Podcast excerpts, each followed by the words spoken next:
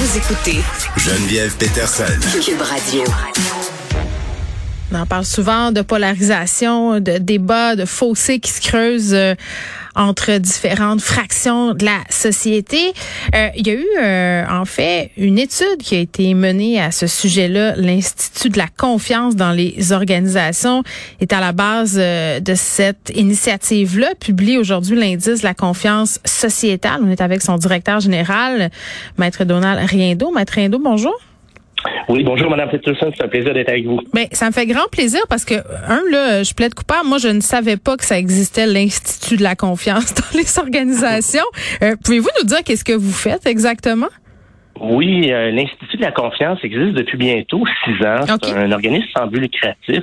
On appelle ça un think tank euh, qui fait des réflexions sur l'enjeu de la confiance dans la société. Mm. On est composé d'une quinzaine de personnalités qui proviennent de plein de domaines, euh, qui réfléchissent à justement mm. comment faire en sorte une société plus de confiance.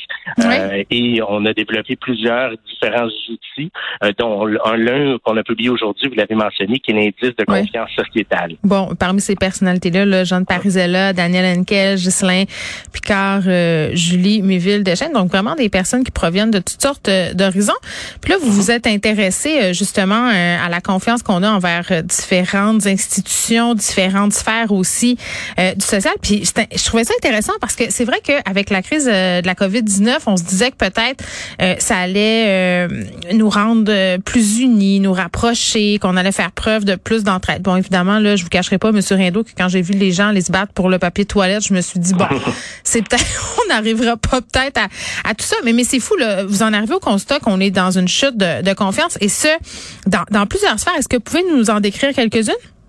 Oui, mais peut-être juste avant, tout, oui, l'indice de confiance euh, mesure la confiance dans la société euh, et ça a été développé justement pendant la pandémie, mm-hmm. après quelques mois de pandémie, euh, par 20 experts et plus de 100 questions qui portent sur la confiance dans nos institutions. C'est 1000 personnes qui ont répondu à tout ça. Là.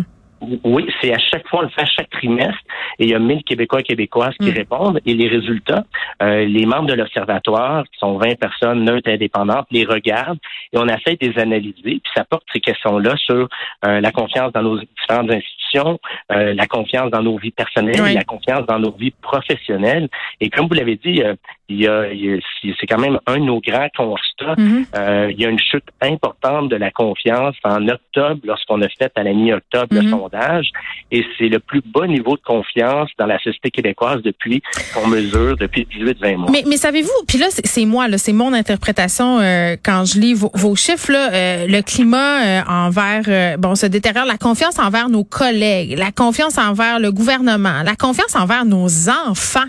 c'est comme s'il y avait un climat de méfiance qui s'était installé. Oui, exactement. C'est un peu euh, le grand constat que l'on voit.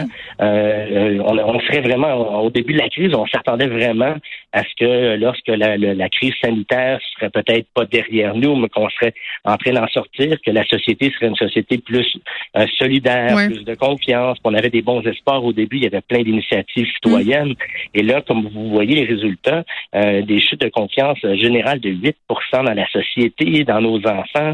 on a de plus en plus d'inquiétudes dans l'avenir des générations futures, euh, une augmentation de 12 d'inquiétude dans, dans les 10-24 ans, euh, une baisse de la solidarité de 14 de l'entraide de 12 ouais. Euh, non, mais on comprend, c'est généralisé. Puis, puis là, vous, vous en venez à, à, à, à parler de polarisation là, dans une société de plus en plus polarisée. Puis là, vous vous dressez une liste. Et c'est peut-être là où mon petit sourcil s'est dressé un peu. Je dois vous, là, vous l'avouez, M. Rindo. Non, mais pour vrai, parce que vous dressez cette liste-là des, des camps qui s'affrontent, là. Euh, pro-vaccin, anti-vaccin, pro-vie, pro-avortement, woke slash affirmation euh, des minorités versus affirmation de la majorité québécoise. Euh, féministe versus anti-discrimination possible. Je pense que dans, cette liste-là, en tout cas, il y, a quand même quelques raccourcis. Là. Ça me laissait dubitatif. Je trouve que vous en faites de la polarisation avec votre liste. Oui, mais regardez, ce qu'on a fait, c'est qu'on euh, on a vraiment les membres de l'observatoire mm. ont essayé d'expliquer cette baisse, cette chute de la confiance-là. Et euh, vraiment, ce qu'on regarde à travers le monde, pas juste au Québec, hein, vous avez vu aux États-Unis depuis plusieurs années, nos mm. voisins du Sud sont très polarisés et Donald Trump a un peu exacerbé euh, cette situation-là. Même en France, avec les Gilets jaunes. Et le Québec n'est plus épargné en ce moment et où on a dressé une liste un peu peut-être simpliste en rafale des possibles polarisations. Oui. Euh, et c'est celle qui a le plus marqué dans les derniers mois, c'est les pro-vaccins, anti-vaccins. Mais euh, il y en a de plus en plus euh, dans nos environnements respectifs, que ce soit tout ce qui est pro-avortement, anti-avortement, on le voit aux mm. États-Unis, on le voit un peu ici, on voit dans plusieurs domaines. Alors, on, on s'aperçoit, puis aussi dans les médias, on entend de plus en plus parler, les médias sociaux, on voit que il y a, y a, y a la, la, la, crise a peut-être un sanitaire un peu, peut-être pris, je pas trop d'ampleur, mais a peut-être mis un peu de côté euh, c'est toutes ces polarisations-là qui sont, en train d'être vues de plus en plus au grand jour. Et euh, on les ben, voit de ça, on, les voit sur, les, médias sociaux. Je pense que euh, M. Rindo, c'est là que ça se manifeste beaucoup. Mais là, maintenant qu'on a dit tout ça, est-ce que vous proposez quand même des, solutions? Parce que vous, vous parlez des grands défis collectifs qu'on devra affronter dans les prochains mois. Euh, pour l'instant, on n'a pas vraiment de, je veux dire, de recommandations. Notre rôle, c'était plutôt à quelque part d'observer et tirer quelques réflexions. Et une des choses, c'est qu'on on, on, va faire face dans les prochaines années, euh, même si on a des bons chiffres économiques en ce moment mm. avec la croissance, etc.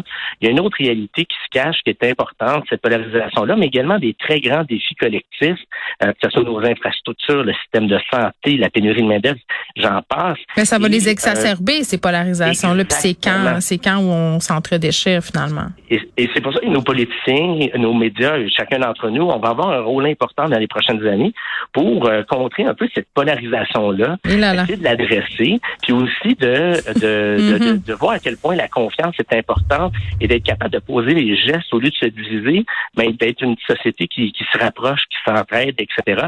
Et donc, ça va tout être un défi si on va adresser ces grands défis. Oui, il va falloir faire notre gros possible, euh, surtout en ce qui concerne la polarisation. Là, euh, dans les médias, en tout cas, moi, j'essaie de le faire, euh, de pas trop être tranché, mais des fois, c'est pas facile quand il y a des sujets qui nous tiennent à cœur. C'est ce que j'ai envie de dire. Maître Donald Rindo, merci.